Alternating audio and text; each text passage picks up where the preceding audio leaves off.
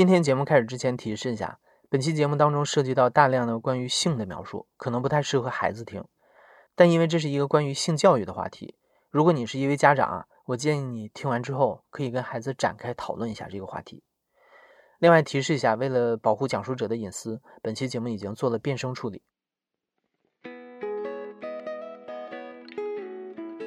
你好，欢迎收听故事 FM，我是艾哲，一个收集故事的人。在这里，我们用你的声音讲述你的故事。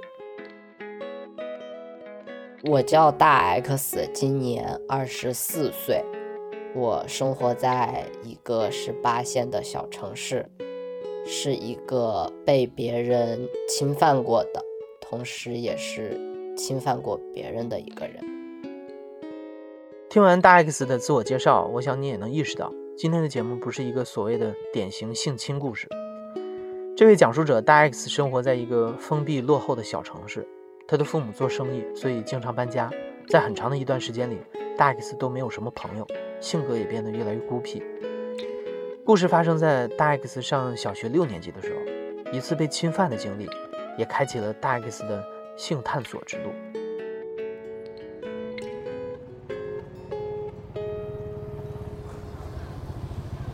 当时是我妈在那里开了一个烟酒店，旁边的有一家水果店，然后这家水果店的孩子就是我所谓的那个哥哥，我们俩相差了有三岁，呃，我小学六年级的时候，他好像是初中毕业该上高中了，然后他就是一个长得还挺帅的一个男生，高高的。因为我那个时候也没有很多小伙伴，我唯一能玩的小伙伴就是我的这个哥哥。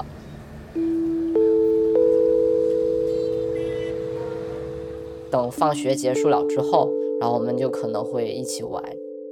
后面就是有在他店里面玩，因为他们是两层，底下是做水果生意，上面可能会堆很高的货。不是说光是水果，可能有的是篮子或者是什么可以攀爬的东西，然后我们会爬在那里，那个地方就是被我们称作一个小基地，然后我们会在里面玩各种各样的游戏。那段时间是我还挺快乐的一段时间，因为最起码是有朋友了。我的哥哥算是在我那个人生阶段中一个很重要的一个朋友。记得是在一个下午的时候吧。那个时候我们可能已经认识一两年了吧，去他们家玩就是一件很平常的事情。然后我去到他家二楼，就是有个睡觉的地方，在那里玩着玩着，然后他突然就说想玩一个别的游戏。他把门给反锁住了，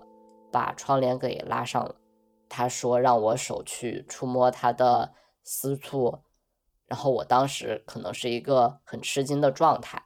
就是那只是一个对我来说只是一个上厕所的地方，为什么要碰那里？很奇怪。嗯，没有，因为我是不太会去问一件事情为什么，只会去服从去做。也有可能是因为和我父母有关系，我们那里在家里面是不能和你的父母顶嘴。不管说什么，就是即使这件事情不是我的错，或者这件事情本身是没有对错可言的，但是他们说的什么东西，你就要去做。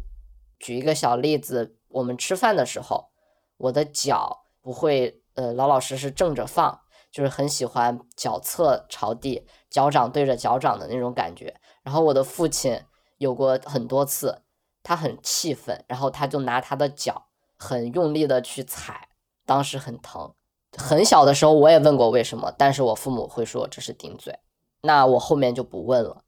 我心里面觉得我哥哥比我大，他是属于长辈，他让我去做这件事情，那我去问了为什么，反而好像是一件不太对的事情，然后我就去碰，这是我第一次知道私处生殖器是可以这样被抚摸，抚摸了之后可能会产生一些。很开心的情绪，当时在那个房间里面，我也不太敢看他的脸，但是生殖器会看见，就是深深的印刻在了我的脑海当中。这个行为是逐步升级的，刚开始可能是隔着裤子，然后后来慢慢的把他的生殖器露出来，然后让我手去摸。然后当这个事态逐步升级到我需要去用嘴去做这件事情的时候，我也有问过，就是我觉得这个东西很奇怪。然后哥哥的态度就是很稀疏平常的，这个东西不奇怪呀，这是男孩子和男孩子之间应该有的一个游戏。因为我们已经相处了这么久了，而且这个东西会让他感到很开心。我有听到一些他说他觉得很舒服的一些声音，我会觉得这件事情是一件好的事情，即使那个味道很难闻，即使这个行为很奇怪，但是我也依旧选择去相信我的这个哥哥说这个行为是可以的。整个持续的过程可能有五六分钟，不是特别特别的长，而且。我哥哥没有，就是这种所谓的肢体暴力，就结束了之后，我们就和像往常一样，就继续玩游戏。这件事情也就只是白天的一个小插曲。然后这件事情可能就是在很长的这段时间里面，可能只有过两三次。我就和我的这个哥哥说，我不喜欢这样的行为。之后好像这个行为就没有过了。说实话，就是这件事情就是。对当时的我来说，只是一个游戏，就和普通的男孩子和男孩子之间去玩赛车一样。赛车我不喜欢玩，那这个游戏我也不喜欢玩，就仅此而已。从事实层面来说，大 X 经历的无疑是带有欺骗的性侵害。但是，在一个封闭的小县城，在性的意识还是模糊一片的年纪，这一切对大 X 来说。只是一个自己不喜欢的男孩游戏，可是进入初中之后，随着青春期的到来，大 X 对这个男孩游戏的认知也开始有了变化，不过是朝着我们想象中完全不同的方向。这一点我印象很深刻，就是我初中之前，我一直不知道有自慰这件事情，我不知道可以用自己的手去，就是让自己很开心。我一直以为的就是别人触碰，就是你会很开心，因为受到哥哥的那个影响嘛。然后直到我是我初中的时候，就是有另外一个学生，那个学生看起来就是那种坏坏的、痞痞的那种。然后他们也会去，就那一堆人嘛，甚至会去评判女老师，就可能是关于性的描述。比如说有一个英语老师，就是他的腿分的比较开。然后他们就会说，这个肯定是被男人怎么怎么样太多了，对，就是小男孩会有的这种，嗯。然后这中间有一个呃男生，他是从他嘴里面第一次告诉我了有自慰这个行为的，他就以一种开玩笑的角度，就是说你是一个好学生、好孩子，那你一定没有试过什么什么什么样子的吧？我当时的反应就是害羞，就是想要这个话题赶快过去，然后去聊别的内容。因为到初中的时候，也有那种男孩子聚众看小黄片，但是我在初中一次都没看过，就是因为中间有被呃老师收过手机，发现是在看这个东西，然后老师严厉的批评了大家，就觉得当时身为好学生那个状态嘛，就觉得这个事情是一个不太正确的行为，那我就应该不应该去触碰。然后初中有生物课。去讲这个东西的时候，大家都会不好意思，就是大家哄堂大笑的那种感觉。然后老师也会故意去跳过这个东西，不会去细讲，说就是大家自己下课自己看。家长没有讲，老师没有讲，所有人都没有讲过，他是不对的，或者说他是对的，在我这儿一直以来都是没有一个准确的定义的。所以说，我在我认知的范围内，就是它的确是个小游戏，男生和男生的之间的一个小游戏。但这个游戏是不是比较那种隐秘的一些小游戏？它是不是不太可以说出来？老师严厉的跟同学们说，看黄片是不对的。坏学生戏弄的跟大 X 说，好孩子一定不知道自慰吧？这一切让大 X 明白了一个事儿。作为好学生，他应该自觉于自慰和看黄片这些行为。然而，生物课可以轻易的跳过，青春期却不能。一边是悸动，一边是训诫，在两边的夹缝当中，大 X 意识到，原来自己还有一种性脚本可以选择，那就是他和哥哥玩过的男孩游戏。当年的场景原本一直深深沉在大 X 的心底，直到青春期懵懂的情欲再一次投射回去。慢慢的，随着我的长大，我会发现，就是这件事情对我是会产生一些影响的。但是这个影响不是说像正常的那种，就是小女孩或者是小男孩被性侵一样的那种恐惧也好，或者是对这个东西产生心理阴影也好，我反而等回想起来，我可能会对生殖器会产生一些兴趣。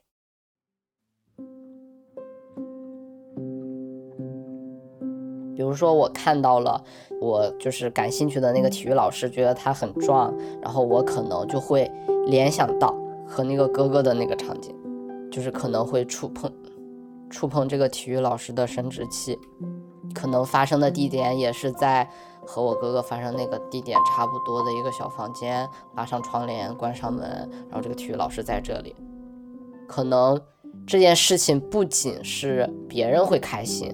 我去。触碰别人的生殖器，我自己也会感觉到很开心的一个状态。就这种兴趣，我没有办法去，我没有办法去形容，它就是只是一种感觉，像是偷偷去尝了一些什么东西一样，很刺激的感觉。然后逐渐演变到后面，就是我会想要去触碰我们班同学其他人的。生殖器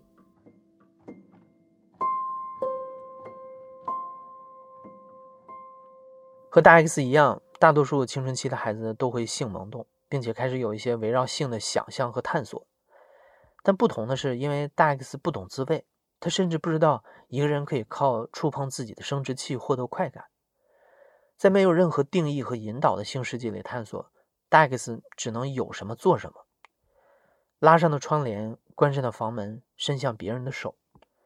当年的男孩游戏作为唯一的性脚本，既滋养了大 X 全部的性幻想，也规定了他感兴趣的只会是别人的生殖器。面对这个自己曾经不明白其中乐趣的游戏，如今大 X 想玩了。那其他男孩呢？我可能会对我的同学，就是上补习班的时候，慢慢的触碰，小心的试探。他会说有点痒，然后会把我手推开，然后我这个行为就不会再进行下去，对这个人就不会再进行下去了。这是第一次，然后后面有一次，就是这个我印象很深刻，就是我在补习班的时候想要去，呃，也坐最后一排，想要去触碰，就是这个男同学的私处，就是我是拿手在他的大腿上摩擦，然后想要往私处去探索，但是一直不敢。到后来，这个男同学直接。把我手抓过去了，说：“来摸。”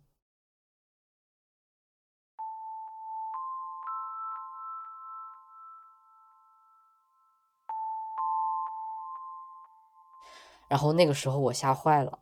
满脸通红，完全是一副不知所措的表情。然后他只是笑了一笑，很轻浮的笑了一笑。第三次好像是。在音乐课上，音乐老师是长得很漂亮的音乐老师，然后胸也很大。那天穿了一个低胸装，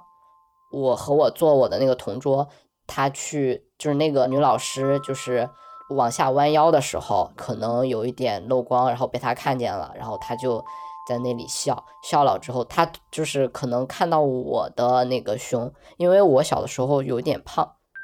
然后他就上手。触碰，对他摸我的胸，然后他和我是这样说：“他说作为交换，你可以触碰我的下体。”他边触碰着我的，然后边被我触碰，他觉得很开心。因为这个事情，就是因为那个生物课那个事情嘛，就是觉得这个事情是不可被说的。但是像是在一个大庭广众之下，就是在上课的时候，然后我们俩偷偷做这样行为，的确是会有那种很刺激的感觉。然后我就会想有继续的行为。最后一个应该就是高中，高中的这个同学持续的时间比较长，可能有七八次。他就是那种男生气比较重，就是也算是有肌肉的那种，然后很沉默寡言的类型，给人感觉很安静，没有什么特定的原因说我选择了他。只是说正好碰巧我对他做了这个行为，他没有任何的反抗和拒绝，然后我就一直对他持续下去，因为我认为他的不拒绝可能是一种同意。然后我印象最深刻的一次是，我找借口，然后来到他家附近的一个公园里面，然后我手伸进去，可能有一些拨弄。他就躺在那个椅子上，闭着眼，一言不发，甚至到最后时间持续的比较久，他勃起了。直到这个时候，他也不会说任何的话，就是他会有一个动作，就比如说他躺在那里，我的手不是在触碰嘛，然后他可能会突然坐起来了，这就是一个信号，好，今天结束了。就是我一直会好奇，说其他的男生开玩笑我是能看出来的，但是这个男生他完全没有反应，没有任何回馈，但是完全面无表情的让就是同意，也不能说是同意，没有拒绝我的这种行为，我一直不太能够想得通是为什么。想不通的疑惑激发探索，探索又换来新的疑惑，这或许就是游戏最原始的乐趣。偷偷的触碰，小心的试探，这是大 X 的性探索；热情的献身，直白的交易，沉默的不拒绝，这是周围男孩们的性探索。他们在教室的最后一排，在课桌下，在公园的角落，达成了一种微妙的和谐。但实际上，男孩们的性探索道路充满了变数。不管是之前被大 X 回避的黄片、黄书，还是男孩们默许的反应，都好像在不断的引诱着大 X 逾越那条界限。终于，大 X 丢下了好学生的包袱，他开始看色情小说。照葫芦画瓢，大 X 的性脚本变了，他开始指向一个更大胆、更贪婪也更黑暗的方向。刚开始的时候是会很刺激身体反应，但是等时间长了，你就会觉得那个阈值会提高，你就会觉得没有什么太大的兴趣，然后你就会去想要去网上去翻找探索，因为你已经知道了有。小黄片这个事情，然后也会去看一些图片和小说，然后有些小说它的情节就是说是类似于强奸，算是这种情节，但是他写的又不像是这种，就比如说什么时间突然停止了，然后就是有人对另外一个人做了这个行为，或者是主人公获得了一种超能力，可以控制别人的思维。然后可以利用这种超能力为所欲为，然后我觉得，哇哦，很神奇，就像每个小孩子都想变成奥特曼一样，我就会同等的会产生我带入进去，我能不能成为这个小说的主人公？我能不能也去获得超能力？所以说导致我第四次的时候，现在想回来就是是有预谋的，是我想要对他做一些事情。这件事情是我到现在为止，我觉得我不知道该怎么面对他的一件事情吧。然后这个对象是我的一个朋友，就是我妈妈交了一个朋友，他的孩子是他的孩子。因为当时我爸妈不在家，是晚上的时候，然后我邀请他来我家睡觉，我们俩就躺在那个床上。然后这件事情我印象很深刻，当时是就是我翻书那个时候知音。知音里面的有些情节是有一些擦边的，然后我就想拿这个情节去给我的那个朋友看，我想勾起他的兴趣，这是第一步。第二步可能我我觉得事情就有一点点偏离了，就像当初我的那个哥哥骗我说这是两个男孩子之间本来应该有的小游戏，我把这个话骗到了我的这个朋友身上。我告诉他，就是男生是需要发泄出来的，需要定期的去呃完成射精这个行为。如果不完成的话，就是对身体有危害。他就觉得嗯有道理，他还想去弄，但是他他不知道就是接下来要发生什么事情，只有我知道接下来发生什么事情。实际上发生了，但是没有成功。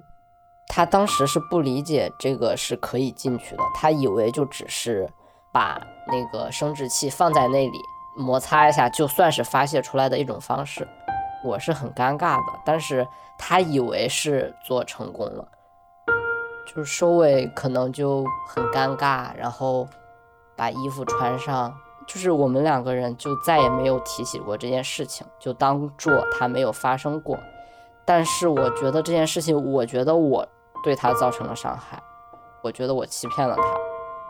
像我的那个哥哥对我一样，产生了一定的影响。我觉得我或许做了这件事情，也会对他产生一个改变，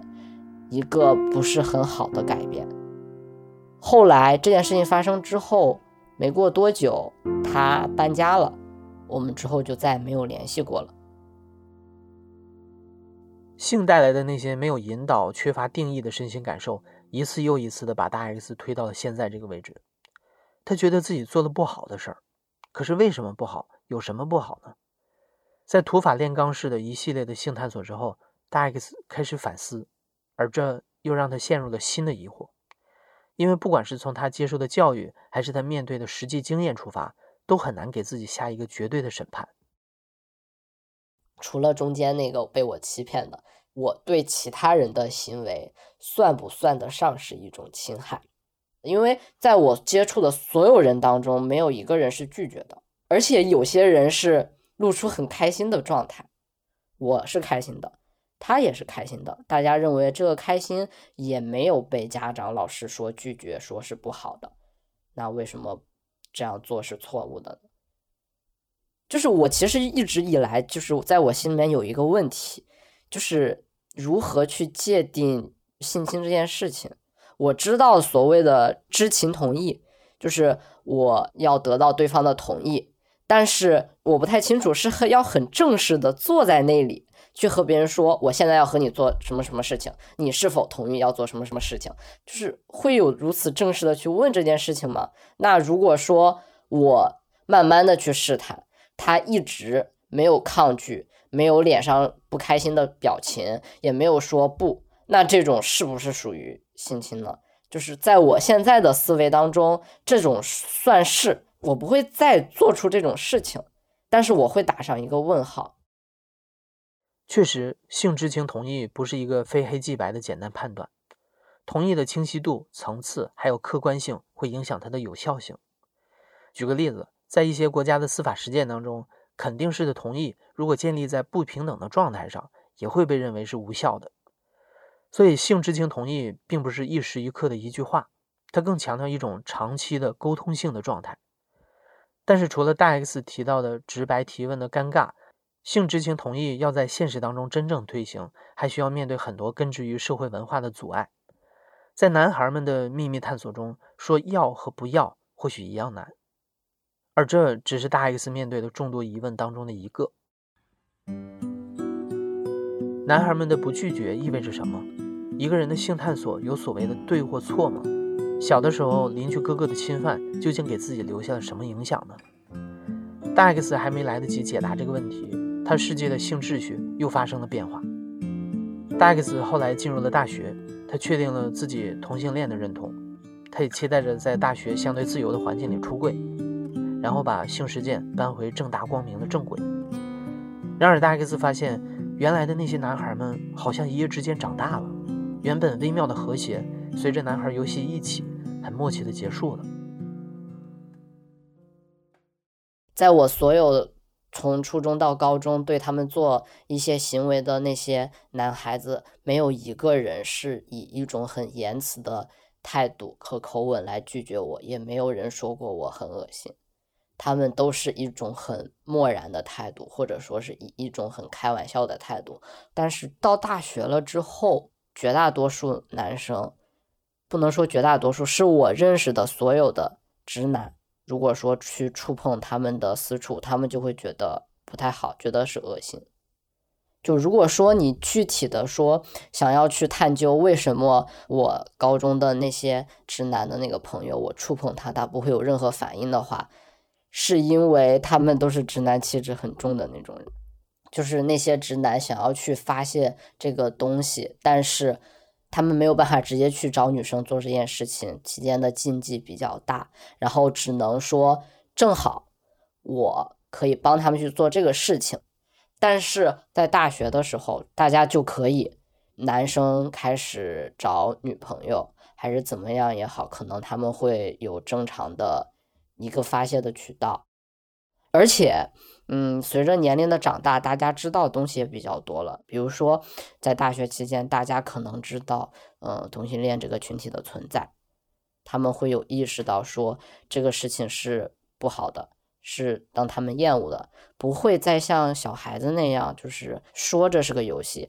他们就不会再想要让其他人来触碰。之后我就再也没有过了，没有过这种行为了。如果说男孩们青春期的性探索缺乏引导和定义，那成人的性世界就是一个定义过剩的宇宙。男孩成长为男人，新的性秩序也逐渐建立起来。有些性是好的，有些性是不好的。曾经被男孩们默许的、利用的性，就变成了不好的、恶心的。这段由性侵开始的性探索之路也就此结束。当然，大 X 也长大了，他有了自己的性爱观，他明白了。邻居哥哥对他做的事儿，和他看到的那些视频、书籍所描述的性脚本，都不是他真正想要的。单纯生理上的欲望已经不再能够让大 X 做出以前的行为，他只想和自己真正爱的人去实践性这件事儿。但停止不代表遗忘，更不代表理解。回想从第一次性接触就开始迷失，大 X 不知道自己是不是在侵犯别人，更不知道自己的性倾向是不是必然。无法理解自己的过去是会让人恐慌的，一切因为缺乏性教育和引导而起，又在横冲直撞中变成了一个漫长的、温吞的疑问。巨大的创伤，我觉得在我这儿可能是没有的，就是它不是一个特别特别痛苦、不堪回首的一个回忆，但它是细水长流的。我觉得，可能这些影响你回忆起来，你不会和这件事情联系在一起。但是它就是有影响，比如说，在我那个大学期间，就是会说我恶心的时候，我会觉得，我会怀疑是到底是我天生是这个样子，还是说因为是我哥哥的这个行为，造成了我变成了同性恋。如果说真的是我哥的行为造成我变成了同性恋的话，我会觉得很难过，我不知道我该如何去面对他。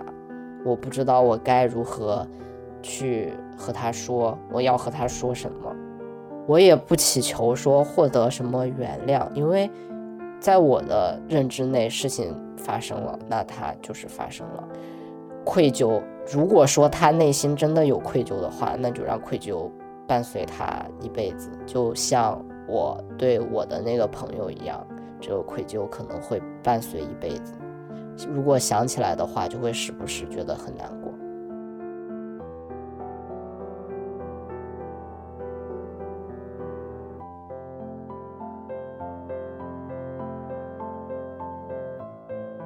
你现在正在收听的是亲历者自述的声音节目《故事 FM》，我是主白哲。本期节目由林峰制作，声音设计孙泽宇。